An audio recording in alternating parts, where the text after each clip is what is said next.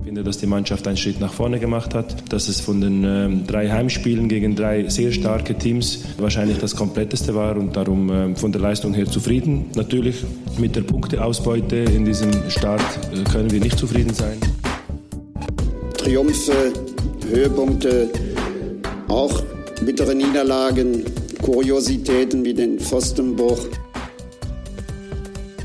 Willkommen zu einer neuen Folge Pfostenbruch, der Gladbach-Podcast, ganz frisch nach einer bitteren Niederlage unserer Borussia gegen RB Leipzig gestern am Samstagnachmittag 0 zu 1 gegen das unsympathische Konstrukt. Zwei Punkte aus fünf Spielen, Tabellenplatz 15. Alles nichts für die Vergnügungssteuer und dennoch immer noch kein Anlass für Fatalismus. Wir sprechen wie jede Woche über die Lage bei Borussia Mönchengladbach. Ich bin Kevin und auch heute ist Fabian wieder an meiner Seite. Grüße dich, hi. Ja, grüß dich, guten Morgen. Ja, eine Nacht vergangen seit dem Spiel. Ich muss sagen, mir persönlich geht es so, äh, ja, ich habe so ein zwiespältiges Verhältnis zu diesem Spiel. Ähm, auf der einen Seite bin ich mit der Leistung der Mannschaft einverstanden. Ähm, das stimmt mich relativ positiv oder äh, macht mich zumindest einigermaßen, äh, lässt mich einigermaßen darüber hinwegkommen. Nichtsdestotrotz waren es ähm, ja vergebene Punkte, zumindest mal ein vergebener Punkt, den sich aus meiner Sicht die Mannschaft verdient gehabt hätte. Das ist natürlich immer bitter, äh, das im Resultat am Ende nicht wieder gespiegelt zu sehen. Ja, in der Tat. Es war im Prinzip eher ein 0 zu 0 Spiel und wir sind aber nicht belohnt worden für einen wirklich eklig guten Auftritt in, in wichtigen Zweikämpfen. Bis auf diese eine Situation dann eine Viertelstunde Verschluss eben auch immer äh, gut äh, dabei gewesen. Aber am Ende steht dann eben die dritte Heimniederlage im dritten Heimspiel. Sprechen wir jetzt mal wie immer über den gesamten Spielverlauf. Zunächst beginnen wir aber mit der Aufstellung. Es lohnt sich ja auch diesmal explizit drauf zu schauen, denn wir hatten mal wieder drei drei Wechsel. Wir haben zum ersten Mal Nico Elvedi nach seiner Vertragsverlängerung. Ich denke, das werden wir gleich auch noch würdigen. Elvedi zum ersten Mal in der Startelf unter Seoane für Marvin Friedrich. Das ist jetzt keine Überraschung gewesen. Ansonsten Luca Netz nach seinem ordentlichen Auftritt in der zweiten Halbzeit in Darmstadt reingerutscht. Im Prinzip für Ngumo und Kone für Player, aber eben die beide nicht positionsgetreu. Also die Grundordnung gestern 3-5-2 beziehungsweise so ein 3-1-4-2 mal wieder etwas Neues. Ja, mal wieder etwas Neues. Ähm, ich habe tatsächlich auch gar nicht zwingend mit gerechnet, bis dann eine Stunde vorher die Aufstellung rauskam. Dann äh, macht man sich natürlich mal so ein bisschen Gedanken, wie könnte das taktisch am Ende aussehen. Auch da war ich erst so ein bisschen auf dem Holzweg und war erst wieder bei dem 3-4-3, wo ich mir dann aber dachte, hm, kann ich mir auch nicht so recht vorstellen. Und äh, dann sind wir relativ schnell auch bei diesem 3-5-2 hängen geblieben, dass es dann am Ende war. Aus meiner Sicht relativ, ähm, ja, relativ überraschend, aber ich fand es gestern gegen den Ball äh, wirklich sehr gut. Insgesamt haben wir jetzt in fünf Bundesligaspielen schon vier verschiedene Grundordnungen gehabt. Im Prinzip nur Augsburg und Darmstadt. Diese zwei Auswärtsspiele fallen so ein bisschen aus der Reihe mit jeweils der 4-2-3-1-Formation. In der ersten Halbzeit zumindest auch in Darmstadt. Ähm, was hältst du davon, dass Seoane so viel tatsächlich auch an der Grundordnung hantiert? Ist das äh, quasi aktuell noch zwingend notwendig, aber irgendwann muss er dann auch mal irgendwie einen Weg finden, wo er konstant bleibt? Oder wie blickst du auf solche Spielchen? Die hatten wir jetzt zum Beispiel in der letzten Saison gar nicht. Ähm, ich sag mal so, wenn es am Ende erfolgreich ist, dann äh, kann der Trainer von mir aus auch am Ende äh, 34 verschiedene Grundordnungen gespielt haben. Äh, wenn wir dann deutscher Meister sind, ich glaube, dann sagt kein Mensch was. Ich glaube, wichtig ist nur, dass sich die Mannschaft am Ende damit wohlfühlt und ähm, ja, dass es auch vor allem funktioniert, dass es vor allem defensiv funktioniert und defensiv eine gewisse Stabilität bringt. Ich glaube, dass in der Offensive ohnehin eine so große Variabilität da sein muss, dass die Grundordnung gar nicht so super entscheidend ist. Viel wichtiger ist es, glaube ich, in der Defensive für den Zugriff auf den Gegner. Und äh, da hat gestern gezeigt, dass wir mit diesem System äh, gestern deutlich besser standen als in anderen Spielen vorher. Wir haben nur ein Gegentor bekommen und damit äh, defensiv die beste Saisonleistung bis jetzt äh, erbracht. Und äh, das ist eigentlich ein ganz gutes Zeichen auch für das System machen wir ansonsten den Kader rund. Wir hatten Christoph Kramer zum ersten Mal wieder dabei, hat ja dann auch noch 10 äh, Minuten oder 15 Minuten mit Nachspielzeit auf äh, dem Platz gestanden. Patrick Herrmann zum ersten Mal seit dem zweiten Spieltag müsste es gewesen sein, wieder im Kader gewesen, aber ohne Einsatz.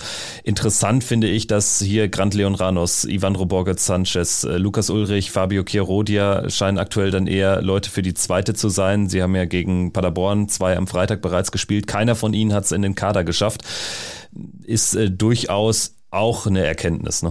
Ja, aber ich finde es ganz spannend, weil ich das Gefühl habe, dass gerade äh, auswärts äh, immer mal wieder ein paar von denen äh, dann dabei sind äh, und zu Hause ähm, so ein bisschen eher rausgelassen. Ich weiß nicht, ob das ein Muster ist oder ob das jetzt nur, eine, nur ein Zufall ist. Ich bin mal gespannt, wie sich das weiterentwickelt. Hm, ich kann das natürlich durchaus nachvollziehen. Ähm, man hat so die Spieler ähm, ja, in der Trainingswoche dabei, äh, muss dann halt immer entscheiden, äh, will man, dass die Spieler 90 Minuten spielen, wie realistisch ist es, dass sie, äh, dass sie in der Bundesliga Spielpraxis und Einsatzzeiten sammeln. Ähm, Im Zweifel würde ich sagen, äh, ist es in, in solch, an solchen Tagen auch mal wichtiger, dass, äh, dass die Spieler drin bleiben und immer mal wieder auch äh, über 90 Minuten oder 70, 80 Minuten in der, in der zweiten Mannschaft äh, zum Einsatz kommen, um dann vielleicht in der nächsten Woche wieder dabei zu sein. Ähm, aber so, dass sie nicht komplett aus dem Tritt kommen, nicht, dass sie so eine, so eine Rolle haben, wo sie, ja, wo sie permanent äh, nur im Kader sind, aber äh, auf nicht mehr als drei Minuten Spielzeit kommen. Ich glaube, da ist äh, niemandem geholfen.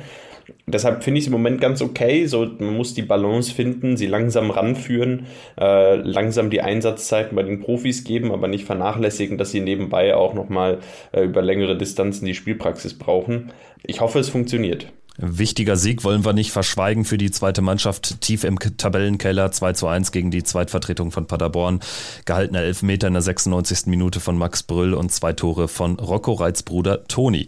Aber sprechen wir jetzt über die erste. Gegen Leipzig haben wir es gerade in der ersten Halbzeit, fand ich, wunderbar geschafft, wirklich äh, die Leipziger überhaupt nicht zur Entfaltung kommen zu lassen. Wir standen denen wirklich förmlich auf den Füßen, haben sehr eklig gespielt, haben das Mittelfeld sehr, sehr schmal gemacht, also haben es quasi gar nicht ähm, dazu kommen lassen, dass man irgendwie auf die Außen hat spielen können aus Leipziger Sicht. Also wir haben da wirklich sehr, sehr dicht gestanden. Ich denke, da war es dann echt gut, diese drei zentralen Mittelfeldspieler zu haben. Bis auf den Schuss von Cavaglio, eine Minute vor dem Halbzeitpfiff, den wirklich Moritz Nikolas wunderbar aus dem Eck fischt, ist mir keine Torchance für Leipzig aufgefallen.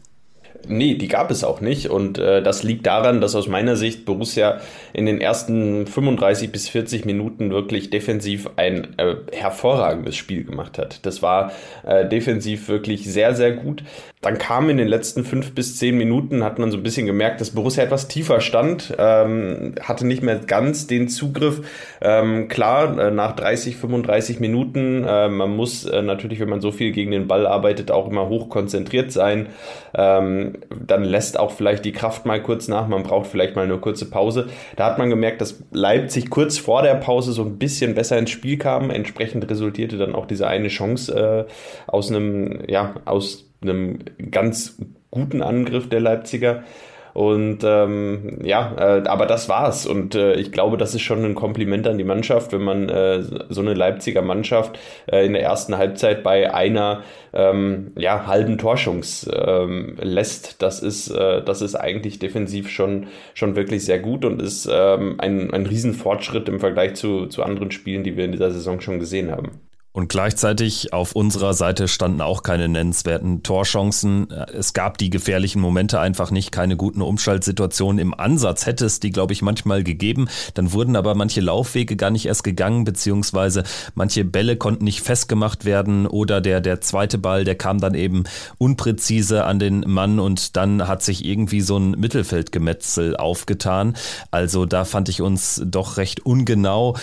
Man hat aber eben gemerkt, dass diese gesamte Grundordnung, diese Aufstellung sehr zu Lasten unserer Offensive ging. Ne? Ich denke, das war schon auch einkalkuliert, dass wir da jetzt nicht mit, mit äh, Pauken und Trompeten irgendwie in die Offensive gehen würden in der ersten Halbzeit. Und trotzdem hatte man immer mal wieder ähm, ja so ansatzweise Gelegenheiten. Borussia hat ja auch viele Ecken.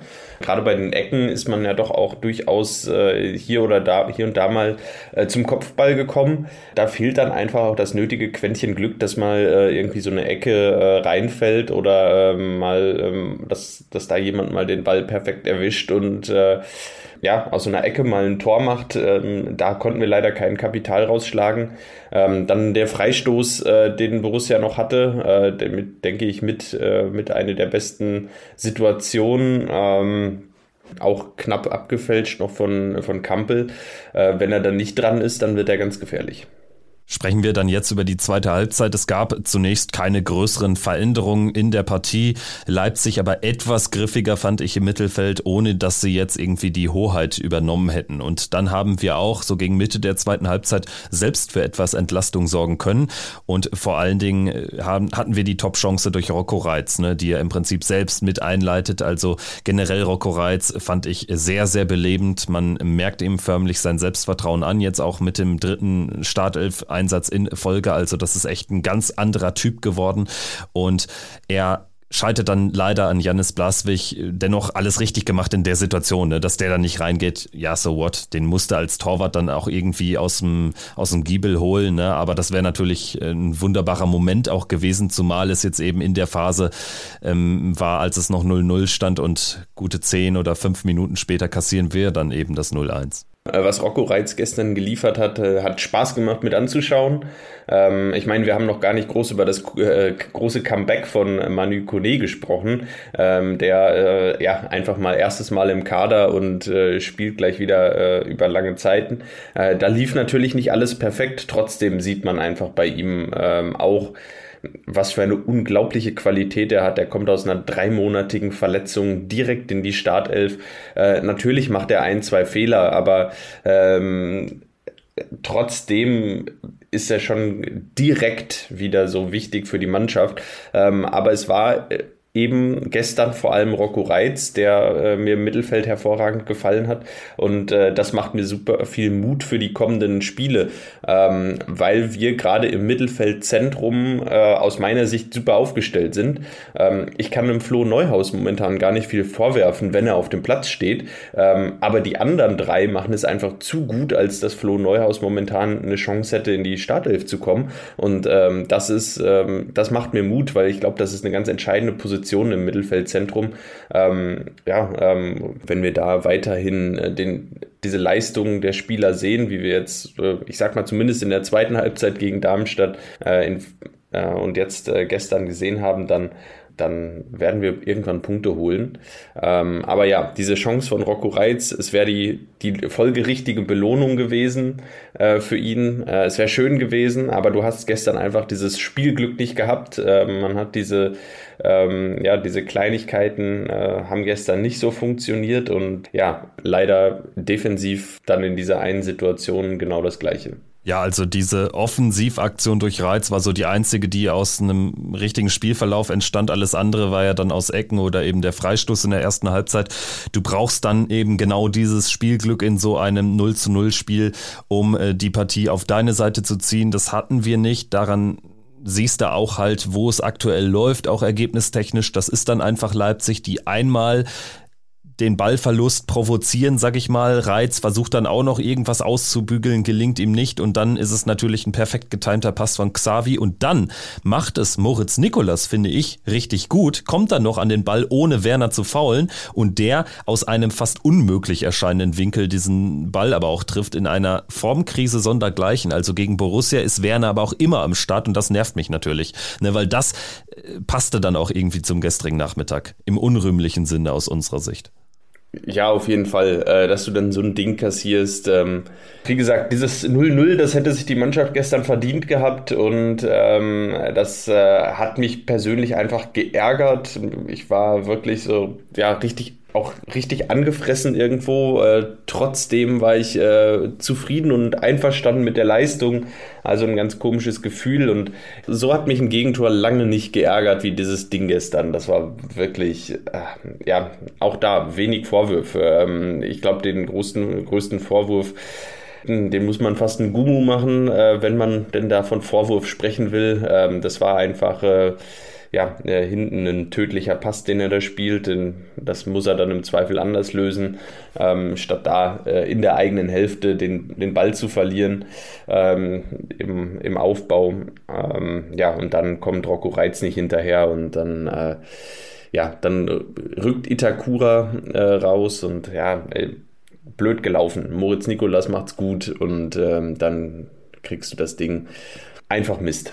Ja, und danach einfach auch nicht mehr zwingend geworden. Dann macht es Leipzig gerade auch in der Nachspielzeit natürlich super clever, holt da Einwurf um Einwurf, Ecke um Ecke heraus und wir kommen eben nicht mehr gefährlich vors Tor, außer Ngumu dann da 95. als er nochmal drauf fackelt. Also wenn der Ball ein bisschen mehr flattert und sich ein bisschen senkt, ne, dann ist es das Tor des Jahres, aber so äh, streift er dann eben Richtung Block 16. Leider Gottes verlieren wir also dieses 0 zu 0 Spiel. Das könnte man so ein bisschen drunter schreiben, drüber schreiben. Unentschieden wäre sicherlich verdient gewesen und dieser Meinung war auch unser Trainer Gerardo Sioane. Wir hören mal sein Fazit. Kompliment der Mannschaft, äh, vor allem für die Leistung. Äh, sie hat einen äh, wesentlichen Schritt nach vorne gemacht im Vergleich zur letzten Woche. Wir sind, glaube ich, sehr kompakt äh, gestanden, sehr aktiv auch verteidigt, die Zweikämpfe angenommen. Vielleicht ein bisschen unsauber in den Umschaltaktionen. Ich glaube, äh, dass wir äh, zu Beginn ein bisschen überhastet waren. Wir haben natürlich auch über die Standardsituationen auch immer wieder für Gefahr gesorgt. Also es wäre sicherlich möglich gewesen, ein, das oder andere Tor auch zu erzielen. Haben über weite Strecken sehr gut verteidigt. Also ich denke, das ist auch so ein bisschen das, was wir jetzt auch schon rausgestellt haben. Ne? Also es gab sehr, sehr viel Gutes, gerade im Vergleich zu Darmstadt und dieser ersten Halbzeit. Es wird jetzt darauf ankommen, da wirklich so weiterzumachen ne? und tatsächlich diese Galligkeit, diese Giftigkeit auch in Bochum zu liefern, gegen äh, Köln, Mainz, Heidenheim. Das sind jetzt die Spiele, wo gepunktet werden muss. Äh, sprechen wir gleich aber auf jeden Fall nochmal drüber. Bevor wir jetzt Leipzig abhaken, äh, wir müssen auch mal wieder über die Atmosphäre im Stadion sprechen. Also es gab ja diesen schon traditionellen 19-minütigen Trillerpfeifen-Protest gegen RB Leipzig. Dann gab es aber auch noch diese Tapete gegen Max Eberl, diese Karikatur. Wie blickst du drauf, so mit einem Tag Abstand auf das, was gestern sich auf den Rängen abgespielt hat? Irgendwie schon fast amüsiert, weil ähm, ich meine, der Protest ist mittlerweile bekannt. Dem äh, Sky-Kommentator Markus Lindemann war der Protest scheinbar trotzdem noch nicht geläufig. Ähm, der machte sich schon Sorgen, dass das äh, über 90 Minuten so geht. Ähm, wo ich auch dachte, spannend, dass ihm niemand gesagt hat, dass das Ganze nach 19 Minuten äh, in der Form vorbei sein wird, der Trillerpfeifen-Protest. Ja, es war so ein bisschen, ähm, und ansonsten ähm, wirkte es irgendwie wie letztes Jahr so gefühlt. Äh, klar, die ähm, äh, inhaltlich äh, war so ein bisschen das Déjà-vu von letztem Jahr. Jetzt diesmal war Eberl tatsächlich ja dann auch vor Ort, beziehungsweise von, von letztem Jahr, als Borussia dann äh, in Leipzig gespielt hat. Ja, ich denke, ja, es ist eine, es ist eine Protestform. Es ist ein, es ist wie letztes Jahr auch schon gesagt, es ist ein, äh, es ist ein derber Protest, der unter die Gürtellinie geht. Ein Protest, der nicht unter die Gürtellinie geht, äh, wird nie gehört. Äh, von daher ist das wahrscheinlich auch notwendig, äh, einen ähm, Protest so zu ähm, so zu übermitteln, damit, damit er auch wirklich äh, ankommt und gehört wird. Ähm, es ist und bleibt eine eine unglaubliche äh, Situation. Es äh, gibt nach wie vor diese tausenden Ungereimtheiten. Es gibt nach wie vor äh, wenig Fakten. Es gibt nach wie vor von allen Seiten äh, ähm, ja wenig. Äh, es, es bleibt einfach eine komische Situation und ähm, ja, mir machen ehrlicherweise Spiele gegen Leipzig so überhaupt keinen Spaß. Äh, es, es, nervt mich einfach nur. Es nervt mich da einen Max Eberl zu sehen. Es nervt mich Marco Rose zu sehen. Es nervt mich diesen äh, Gästeblock zu sehen. Es, es nervt auch diesen 19-Minuten-Protest zu hören. Äh, klar nervt es, soll auch nerven, muss nerven. Und äh, ich bin einfach immer froh, wenn diese Spiele gegen Leipzig rum sind. Punkt. Ich muss sagen, dass äh, die 19 Minuten Trillerpfeifen, dass ich die aber echt gut finde, weil du daran wirklich nicht vorbeikommst, auch nicht als TV-Zuschauer. Und dann muss sich eben ein Markus Lindemann oder wie sie alle heißen, damit zumindest mal beschäftigen. Auch wenn sie es dann irgendwie unzureichend tun, aber es ist eben akustisch nicht zu überhören und dementsprechend bekommt es jeder mit. Anders als jetzt irgendwie eine große Zaunfahne, die irgendwie äh, sich gegen RB Leipzig stellt oder so. Ne? Die wird dann vielleicht einmal für drei Sekunden eingeblendet und deswegen finde ich diese Art der Protestform gut und die sollte man beibehalten, auch wenn es natürlich nervig ist und wenn man sich dann vielleicht mit Oropax eindecken sollte im Vorfeld. 100 Prozent. Mich nervt es, dass wir gegen Leipzig spielen, dass wir auf diese Protestform zurückgreifen müssen. Aber wenn wir gegen Leipzig spielen, unterstütze ich den Protest auch. Was die Tapete gegen Eberl betrifft, muss ich sagen, also was da jetzt auch wieder für ein Furor sich entlädt. Natürlich ist das unter der Gürtellinie. Ich würde diese Tapete jetzt auch persönlich nicht hochhalten. Aber wir reden hier über die wahrscheinlich wichtigste und größte Jugendbewegung des Landes mit Ultragruppen und da wird eben derbe kommuniziert und wichtig ist ja auch hier, man tritt ja nicht nach unten. Ne? Also das muss man auch sagen. Wenn, wenn jetzt nach unten getreten werden würde auf solchen Plakaten. Und ich fand in der Vergangenheit ehrlich gesagt manche Plakate deutlich schwieriger als dieses Ding. Eine Karikatur. Eine Karikatur findet man auch in, in, in Zeitungen zum Beispiel. Die könnten vielleicht einen ähnlichen Spin kriegen. Vielleicht hätte man auf das eine oder andere Element verzichten können, aber ganz ehrlich, also was da jetzt für ein Furor sich von Leipziger Seite entlädt, ist A auch jetzt nicht überraschend, klar, ne? Also ich will den Leuten auch keine Plattform geben, aber es reicht ja nur, dass man nochmal die Chronologie der Ebal-Causa äh, in, in Twitter hochlädt und wirklich aufs Übelste durchbeleidigt wird, aufs Allerübelste. Ich finde, das ist so beschämend, ne? wenn ich dann diese ganzen Leipziger immer wieder höre, Vereinsverantwortliche, die auch in der Vergangenheit, da denke ich an Ralf Rangnick, der gesagt hat, ah, das ist hier ganz anders, familienfreundlicher Club und wir sind ganz andere Leute. Stimmt ja offensichtlich nicht. Da gibt es genauso Idioten, vielleicht sogar noch viel mehr als in anderen Vereinen. Das ist echt unfassbar. Wenn man sich alleine die Fakten anschaut, äh, 2022, Jahresbeginn, Ebal ähm, ist etwas raus. Ebal, es kommen Gerüchte auf, Ebal geht zu Leipzig, Eberl äh, hält eine Pressekonferenz danach, dass, äh, dass, dass, er, dass er geht, dass er Borussia verlässt. Äh, die Art und Weise hat für kurze Zeit äh, ein paar Gemüter beruhigt und am Ende wechselt er zu Leipzig. Das sind auf jeden Fall mal die Fakten, die wir, die wir haben und ähm, ja, naja, alles andere ähm, ist, äh, äh, ja, sind, sind die Geschichten, drumherum äh, sind, ist viel Interpretation. Ich glaube, dass ähm, diese Gerüchte, die es schon gab, bevor diese Pressekonferenz von Ebal ähm, abgehalten wurde, es wird mir in der ganzen Berichterstattung auch immer wieder zu wenig aufmerksam darauf gelegt. Jeder wusste es, jeder hat aber auch schon darüber geschrieben. Gefühlt jedes Medium wusste, hat vorher gesagt, Ebal zu Leipzig. Viele haben dieses Gerücht aufgegriffen und am Ende ja, wird, wird trotzdem sehr, sehr einseitig über die, die ganze Thematik berichtet. Jetzt ist er das erste Mal gestern wieder im Borussia Park gewesen. Ähm, jetzt ist er aber auch nicht mehr da. Ja, endlich ist dieses Spiel rum. So. Es ist ja wichtig, dass du es nochmal auf den Punkt bringst. Es gibt nur ganz wenige Fakten, über die Klarheit herrscht. Die habe ich auch damals in meiner Chronologie aufgefasst. Und natürlich äh, kann niemand beweisen, äh, dass Eberl irgendwie geschauspielert hat oder so.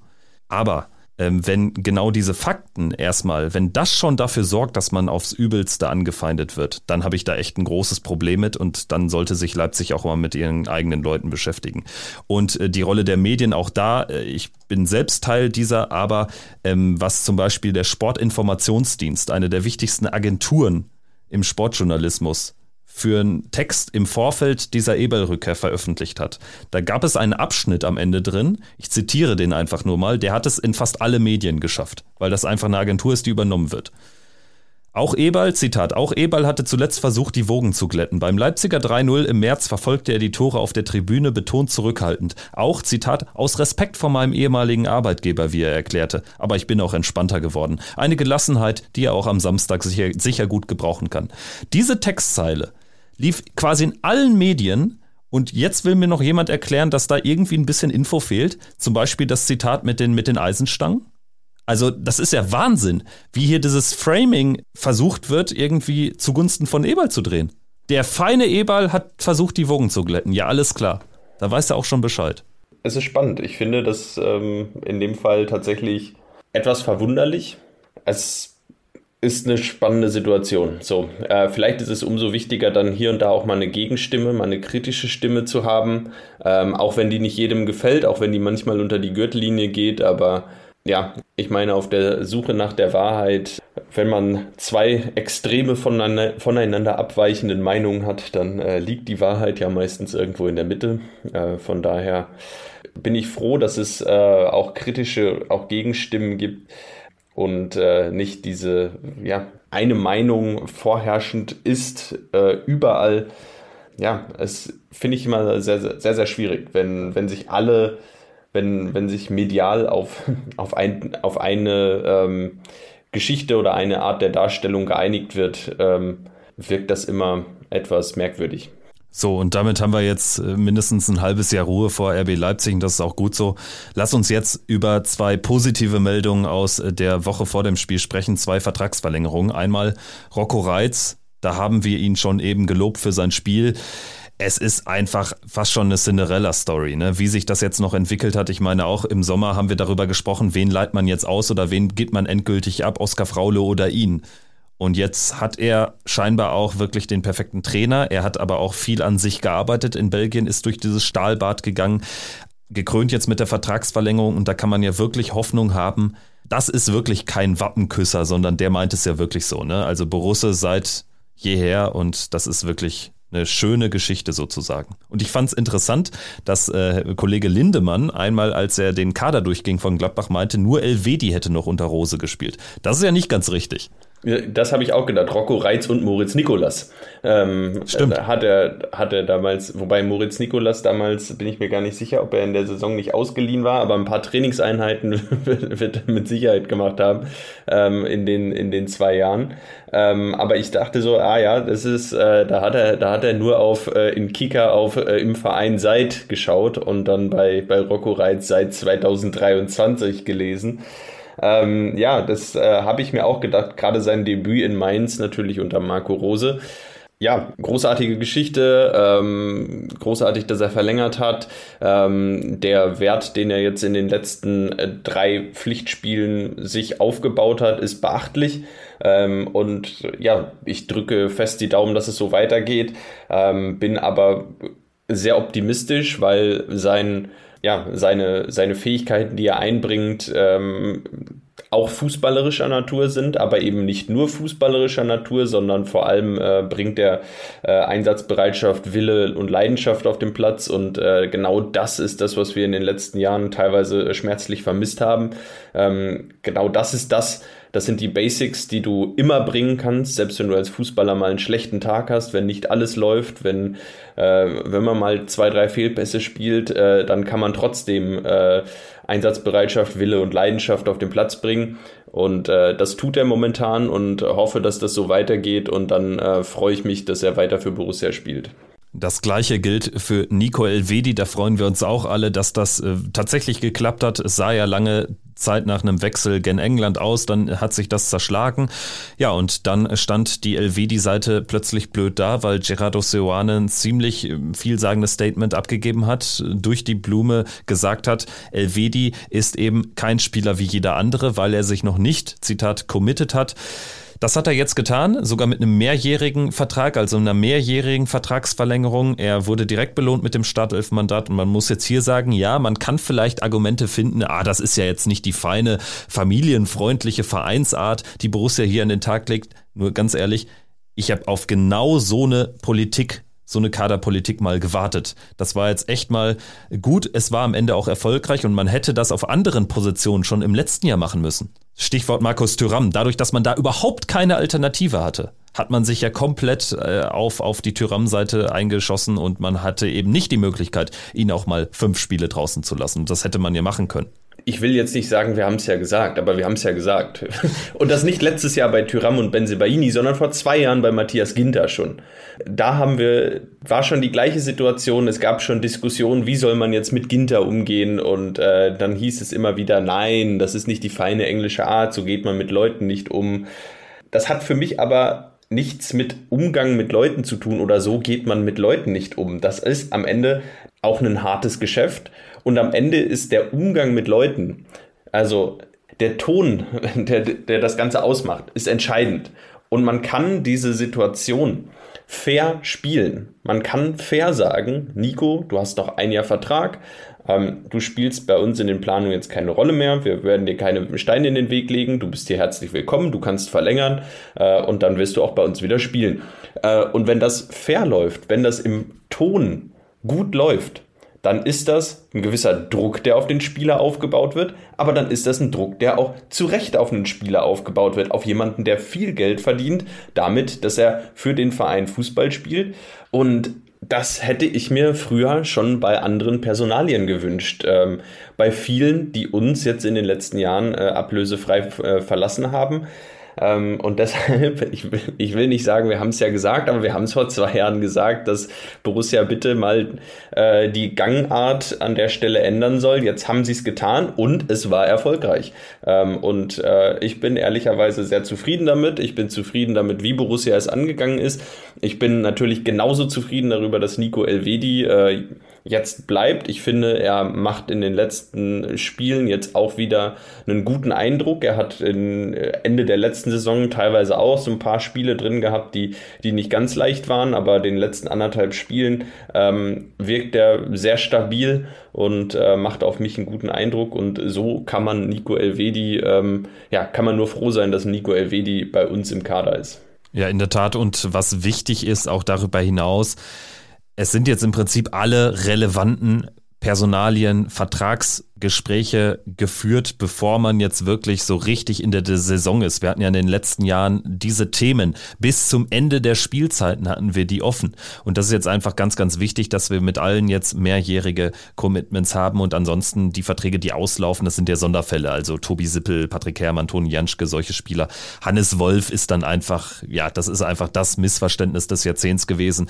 Aber äh, das haben wir an anderer Stelle auch schon lang und breit besprochen lass uns jetzt gerne auf die sportliche Lage jetzt auch vor dem Bochum-Spiel kurz zu sprechen kommen. Auch da vielleicht gehen wir mit einem Statement von Gerardo Seoane ein, der das Ganze auch nochmal ganz gut zusammengefasst hat. Und dann sprechen wir auch mal kurz über die Situation nach fünf Spielen. In der Situation, in der wir uns befinden, muss uns ein perfektes Spiel gelingen. Dürfen wir praktisch keine Eigenfehler auch machen, obwohl der Gegner natürlich hohe Qualität auch hatte. Aber ich finde, dass die Mannschaft einen Schritt nach vorne gemacht hat dass es von den ähm, drei Heimspielen gegen drei sehr starke Teams wahrscheinlich das kompletteste war und darum ähm, von der Leistung her zufrieden. Natürlich mit der Punkteausbeute in diesem Start äh, können wir nicht zufrieden sein, äh, auch wenn wir das ein oder andere Mal das Gefühl hatten, dass wir mehr Punkte hätten sammeln können. Also drei Heimniederlagen in drei Spielen sind natürlich ein dickes Brett, aber es ist schon wirklich Wahnsinn, wie viel auch ein Spielplan ausmachen kann. Das hatten wir so ein bisschen befürchtet, dass es jetzt so kommt, haben wir natürlich nicht erhofft, aber es waren jetzt auch schon die drei stärksten Mannschaften die auch das größte Potenzial haben, auch da oben zu bleiben. Also no offense gegen Stuttgart oder Hoffenheim. Also das sind für mich die drei stärksten Mannschaften auf Sicht, auf Strecke. Auswärts Augsburg-Darmstadt, zwei eklige Spiele, wo wir immer Probleme hatten, die jetzt beide Vogel wild liefen. Jetzt haben wir nur zwei Punkte aus fünf Spielen, sind aber trotzdem nicht auf einem Relegations- oder Abstiegsplatz. Liegt auch daran, dass es erstmals tatsächlich nach fünf Spieltagen noch fünf Teams ohne Sieg gibt. Bochum, wir, Köln, Darmstadt und Mainz. Das ist ja gar nicht mal so schlecht für uns, ne? Ja, das ist gar nicht mal so schlecht für uns, zeigt aber auch natürlich ähm, ja, die Diskrepanz der Top-Teams in der Liga zu, zu den, den unteren Teams. Ähm, da fehlt es, ich meine, die Bayern haben es gestern mit dem 7-0 gegen Bochum auch gezeigt, äh, dass sie einfach in einer anderen Liga spielen als Bochum. Ja, es kommt jetzt drauf an. Jetzt kommen die entscheidenden Spiele. Wir haben wirklich ein bisschen Pech gehabt. Ich hätte mir gewünscht, ehrlicherweise, diesen Spielplan so ein bisschen umgedreht zu haben. Ich hätte gerne äh, Leipzig, Bayern und Leverkusen auswärts gehabt und äh, irgendwie Augsburg und Darmstadt zu Hause. Dann wäre die Wahrscheinlichkeit, glaube ich, etwas größer gewesen, dass man zumindest mal den ersten äh, Sieg der Saison in einem der Heimspiele schon eingefahren hätte. Dann wäre das Punktepolster jetzt vielleicht etwas besser. Äh, so hatte man wirklich einen relativ undankbaren Start. Äh, drei Top-Teams zu Hause, äh, zwei unangenehme, eklige Auswärtsspiele Spiele und es geht mit unangenehm ekligen Auswärtsspielen jetzt direkt weiter. Ja, äh, Bochum ist aber eins der Teams da unten drin.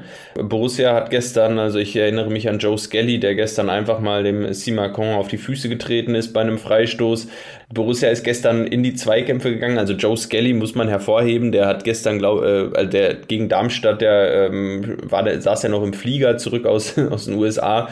Ähm, gestern ist er mit äh, Energie und Leidenschaft in jeden Zweikampf gegangen, äh, war wirklich ekelhaft, hat, äh, glaube ich, gestern gar keinen Spaß gemacht, gegen Joe Skelly zu spielen. Äh, fußballerisch mit Luft nach oben, aber defensiv und ähm, Einsatzbereitschaft war Joe Skelly gestern wieder voll auf dem Platz. Äh, das ist gut.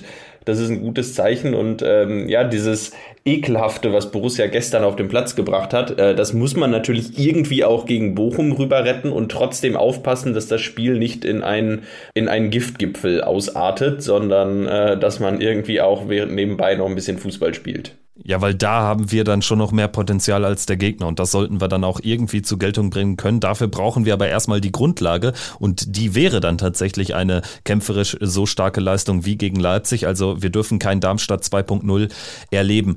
Bochum gegen Borussia, jetzt sogar samstags 15.30 Es tut mir in der Seele weh, dass ich im Urlaub bin. Eigentlich ist es ganz gut, aber für das Spiel hätte ich gerne den Urlaub auch eine Woche nach hinten verlegt. Aber ähm, das nur beiseite. Es ist ein großer Nachmittag, Kastropper Straße. Es wird aber auch ein verdammt wichtiger, jetzt nach fünf Spielen immer noch ohne Sieg. Für Bochum gilt das auch. Die haben drei Unentschieden plus zwei Klatschen erlebt in Stuttgart, in München. Wir sprechen gleich mit ähm, einem Experten darüber, aber vielleicht nochmal von dir die Einschätzung jetzt ähm, Bochum auswärts. Wie gehst du rein, auch so was das Mentale betrifft? Also wenn du jetzt mal auf den nächsten Samstag blickst, da wird man schon ordentlich nervös sein, so ähnlich wie in Darmstadt, beziehungsweise vielleicht jetzt noch schlimmer, weil jetzt die Saison noch weiter fortgeschritten ist. Ja, die Saison ist weit fortgeschritten. Äh, Borussia muss bald mal anfangen zu punkten. Ganz wichtig ist auch da, äh, verlieren verboten, so ungefähr. Ähm, äh, einen Unentschieden wäre natürlich auch relativ wenig. Ähm, aber es, es kommt natürlich auf den Spielverlauf an. Bochum wird mit Sicherheit äh, auf eine Art äh, Wiedergutmachung hoffen, jetzt nach diesem 0 zu 7 gegen die Bayern. Ähm, und Borussia muss jetzt schauen, dass man äh, das angeknackste Selbstvertrauen der Bochumer ähm, ja, nicht wieder aufrichtet und dass man Bochum nicht wieder stark macht. Und deshalb ähm, würde ich deine Worte unterstreichen, es darf kein Darmstadt 2.0 geben. Und damit meine ich vor allem, dass man den Start verschläft, weil wenn du den Start verschläfst in Bochum äh, und Bochum reinkommen lässt, dann machst du Bochum natürlich wieder stark und dann baust du den, den Gegner auch wieder auf. Und über die Dauer, über den Einsatz und die Leidenschaft kann Bochum ohnehin immer in so ein Spiel kommen. Also das Wichtigste wäre aus meiner Sicht, äh, dass Borussia von Sekunde 1 an da ist, äh, Bochum unter Druck setzt und äh, ja, auch dieses angeknackste Selbstbewusstsein der Bochumer ausnutzt, dann glaube ich, ist was drin. Ähm, Gerade wenn man diese Basics aus dem äh, Spiel jetzt äh, auf den Platz bringt und dann äh, in der einen oder anderen Situation vielleicht seine äh, fußballerische ähm, Qualität und die, die leichte Überlegenheit äh, dann auf den Platz bringt, dann ist was drin. Ähm, ja, schwer wird es allemal. Ja, es darf auch kein Bochum 2.0 geben, wenn ich da an das letzte Spiel an der Kastropper zurückdenke. Da lagen wir, glaube ich, auch nach neun Minuten 2-0 hinten. Also das war ähnlich wie in Darmstadt.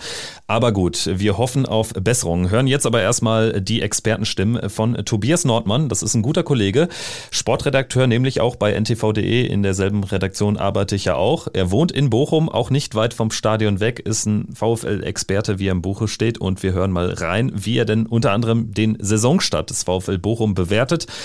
Fünf Spiele, wie gesagt, gespielt, zwei Klatschen, drei Unentschieden. Was sagt er selbst dazu? Ja, wilder Ritt. Das trifft tatsächlich ganz gut zum Saisonstart. Allerdings äh, gibt es Bochum, glaube ich, niemand, der sagen würde, dass das irgendwie ein Fehlstart in die Saison war. Gerade das 5-0 am ersten Spieltag gegen Stuttgart. Das relativiert sich ja natürlich sehr dadurch, äh, wenn man sieht, wie die äh, bislang weiterhin performt haben.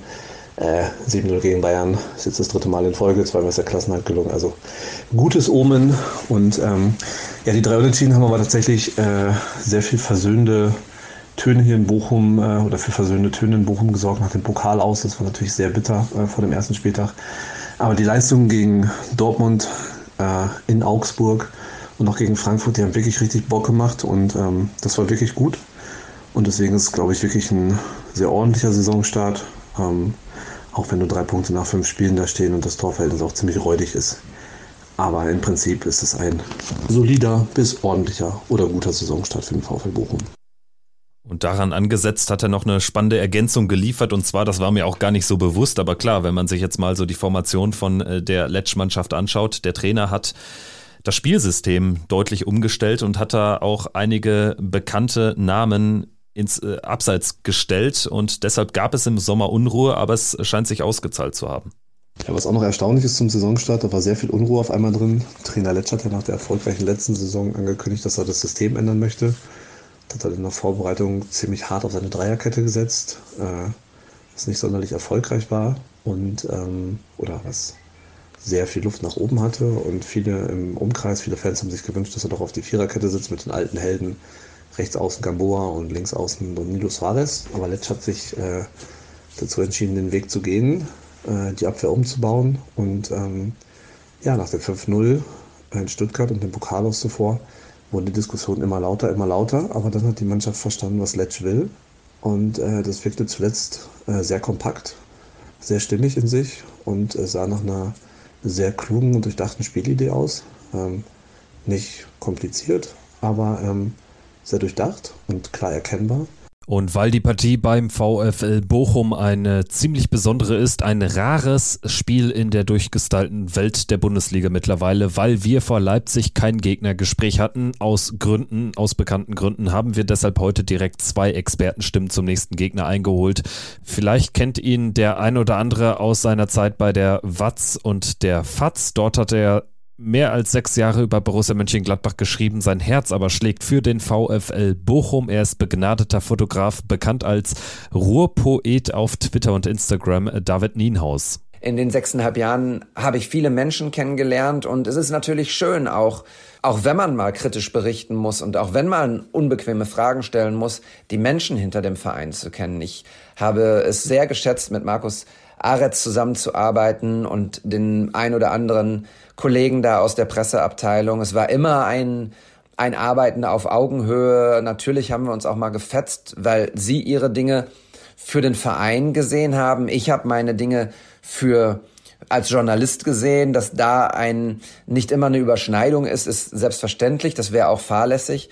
Aber es war immer auf Augenhöhe und man konnte sich nach einer Meinungsverschiedenheit auch wieder in die Augen sehen und zusammen lachen. Also von daher ähm, hat es sehr, sehr viel Spaß gemacht, aber auch die Wahrheit ist, dass sich seitdem super viel im Verein getan hat. Also ich kenne fast niemanden mehr, natürlich ein paar Leute aus der Presseabteilung, aber von den Spielern sind die meisten mittlerweile weg.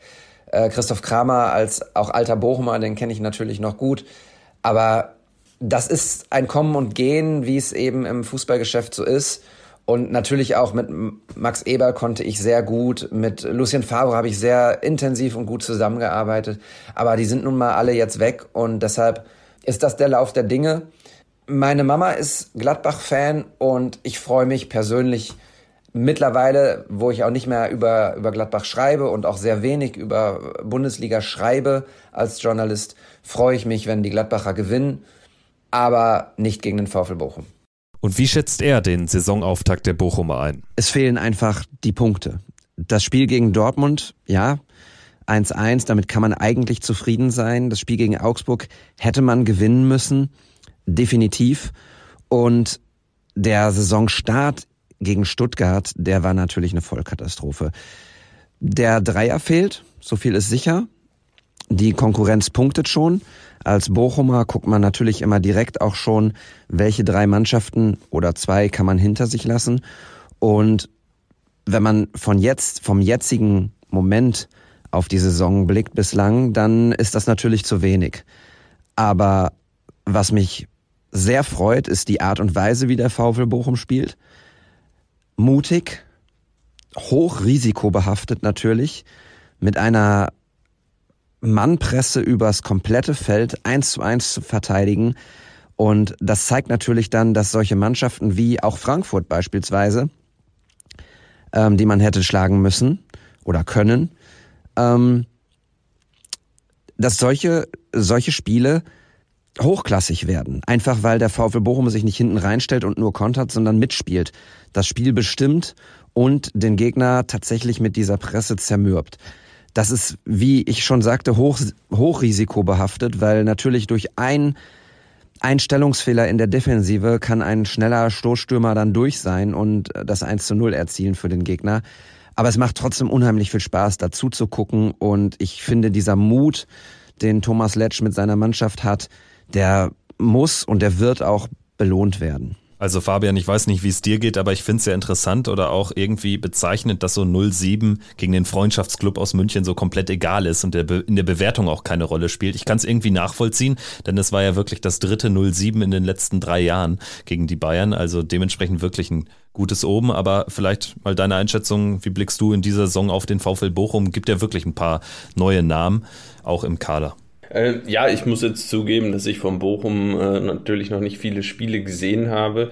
Ähm, so 07, ja, ist ein Wort, aber ich ich kann das schon verstehen, dass das in der, in der Analyse eher, eher, nicht, äh, eher nicht das ganz große Gewicht hat, weil du spielst ja nicht 34 Mal gegen die Bayern. Ähm, und ähm, äh, aus Bochum-Sicht ist es natürlich wichtig, in den anderen Spielen vor allem zu punkten äh, und nicht in München die Punkte zu holen. Von daher ist das eh das Bonusspiel äh, in der Saison. Man muss in den anderen 33 Spielen die Punkte holen. Es wird mit Sicherheit nicht leicht, ja, wenn Bochum kompakt steht. Ich meine, man muss sich allein mal die Namen anschauen, die da hinten in der Dreierkette bei äh, bei Bochum, äh, bei Bochum stehen Masovic, Ordetz, ähm, die Namen tun schon weh. Ähm, also ähm, ja, unangenehm wird es allemal. Aber es gibt jetzt auch einen Brasilianer unter anderem in der Abwehr und unter anderem darüber hat äh, Tobi auch gesprochen. Auf die Frage, wie denn der Transfersommer für Bochum lief, hat er eigentlich fast nur Positives gesagt. Transfersommer, äh, ja, der ist tatsächlich aus Bochum an sich, glaube ich, ziemlich erfolgreich gewesen, das kann man so sagen.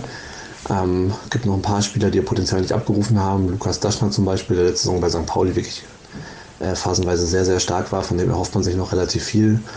Äh, Last-Minute-Einkauf Gonzalo Paciencia, hat in der Bundesliga auch schon nachgewiesen, was er kann.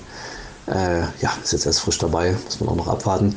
Ähm, richtig eingeschlagen haben Matisch oder Matusz Bero ähm, und Maximilian Wittek, mit denen ähm, Letsch bei seiner vorherigen Station schon zusammengearbeitet hat. Also Wittek sorgte echt für unglaublich viel Dynamik auf der linken Seite und ähm, der Bero äh, ist halt wahnsinnig aktiv im Mittelfeld, geht unglaubliche Wege, unglaublich viel Tiefe bringt er rein und so. Wirklich ein wahnsinnig guter Transfer. Und ähm, ja, das sind auf jeden Fall die beiden Königstransfers. Und äh, Bernardo von RW Leipzig äh, früher, der sie jetzt von RW Salzburg geholt haben. Nach äh, tatsächlich ersten wackeligen Auftritten hat er zuletzt wirklich richtig stark performt und war da hinten in der Dreierkette äh, absoluter Topmann. Und darüber hinaus darf jetzt natürlich ein Blick über den Tellerrand hinaus nicht fehlen. Wir blicken in diesem Podcast gerne auf das große Ganze und natürlich ist bei uns ein Verein immer größer als irgendwelche Spieler und das gilt natürlich in besonderem Maße auch für den VfL Bochum und sein altehrwürdiges Ruhrstadion. Ja, ich glaube, über das Ruhrstadion, da braucht man nicht mehr viele Worte verlieren. Das ist, glaube ich, das letzte wirklich alte und ehrwürdige Stadion, was es noch in der Bundesliga gibt. Ich kenne auch keinen Verein oder keine Fans von Vereinen, die sagen, sie fahren da nicht gerne hin auch äh, aus Berlin von Union. Das war für viele eine der wichtigsten Auswärtsfahrten in der ersten Saison, weil dieses Stadion einfach so einen äh, tollen Ruf genießt, auch zu Recht. Es ist halt einfach ein kleines, altes Stadion ohne Schnickschnack, top gelegen, nah an der Innenstadt. Auf der anderen Seite die vielbefahrenste Autobahn der Welt gefühlt mit der A40 und auf der anderen Seite der Kultknast Krümmede. Ähm, ja, und innerhalb des Stadions wird halt oft echt ein Feuerwerk abgebrannt. Das ist halt eine Festung für den VfL die Punkte, die du für den Klassenerhalt holst, die holst du fast ausschließlich im Ruhrstadion. Vor zwei Jahren die Bayern da besiegt, ähm, Bochum, äh, Dortmund schon großen Kampf angeboten und so. Also das sind äh, große Spiele, Highlight-Spiele, vor allem wenn Flutlicht im Spiel ist. Und ähm, ja, Relegation, das Spiel, äh, das hängt uns immer noch nach. Immer wieder kommt die Sprache drauf. Deswegen sind wir auch eine ganz besondere Verbindung zu Borussia. Äh, schöne Rivalität, weil auch immer viele Fans mitkommen, immer geile Stimmung. Ähm, eine gesunde Rivalität, keine Feindschaft, aber auch keine Freundschaft. Ja, ich glaube, also bei der Frage bin ich natürlich komplett befangen. Also erstmal, ich liebe das Ruhrstadion. Ich habe mit meinem lieben Freund Henry ein Buch über das Stadion geschrieben, über die Stadiongeschichte und ich glaube, dieses Stadion sucht seinesgleichen in der Bundesliga. Mitten in der Stadt. Man geht die Kastropper Straße hoch, sieht ab der Hälfte die Flutlichtmasten. Es gibt leckere Currywurst, es gibt leckeres Fiegebier. Insofern, ähm, ja, da bin ich natürlich komplett befangen.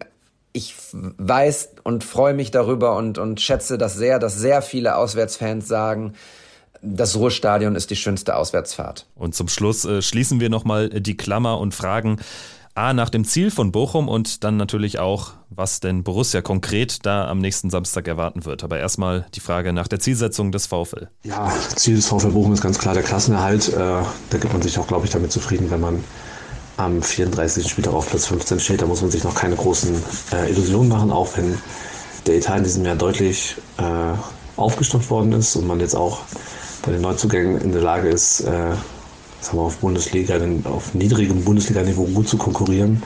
Äh, hat man jetzt auch im Transfersommer gesehen, dass da einige Spieler gekommen sind, die man vielleicht vor ein oder zwei Jahren hätte noch nicht verpflichten können, um dann nochmal den Namen Bernardo zu nennen vor allen Dingen. Ja, Ziel des VfL Bochum kann nur der Klassenerhalt sein. Mindestens zwei Mannschaften hinter sich zu lassen. im Idealfall drei Mannschaften und dann ist es wieder ein Fußballwunder an der Kastropper Straße. Das erleben wir jetzt seit ein paar Jahren mit dem verrückten Aufstieg in der Corona-Zeit, dem, dem ersten und dem zweiten Klassenerhalt. Das ist, das wissen wir in Bochum schon zu schätzen, dass das nicht selbstverständlich ist. Also wir sind noch lange nicht wieder da, dass man sagt, okay, es ist super selbstverständlich, dass der VfL Bochum in der ersten Liga spielt.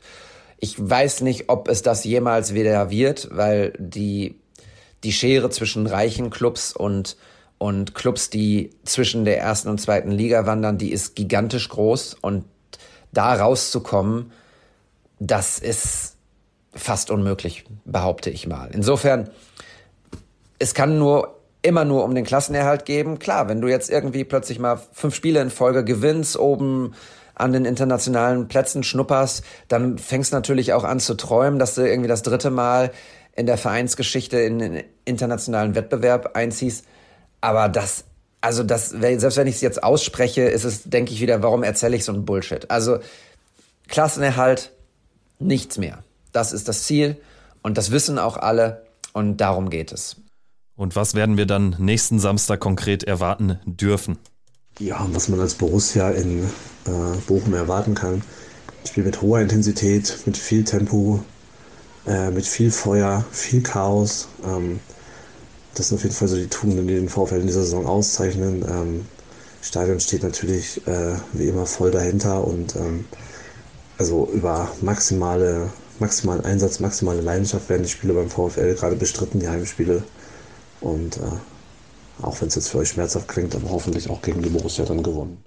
Also damit können wir natürlich nicht einfach so enden. Also wir hoffen natürlich auf einen guten Ausgang für unser Team. Es wird der dritte richtige Charaktertest. Ne? Also nach Augsburg, nach Darmstadt ist es jetzt Bochum. Also der Spielplan ist wirklich vogelwild. Also man hat immer die, den gleichen Charakter Auswärtsspiele und den gleichen Charakter Heimspiele und das ändert sich ja dann erst im Prinzip nach Bochum.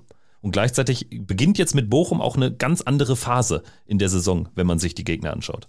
Ja, jetzt kommen dann natürlich die Gegner, die da unten stehen. Also ähm, allesamt. also in den kommenden vier Spielen.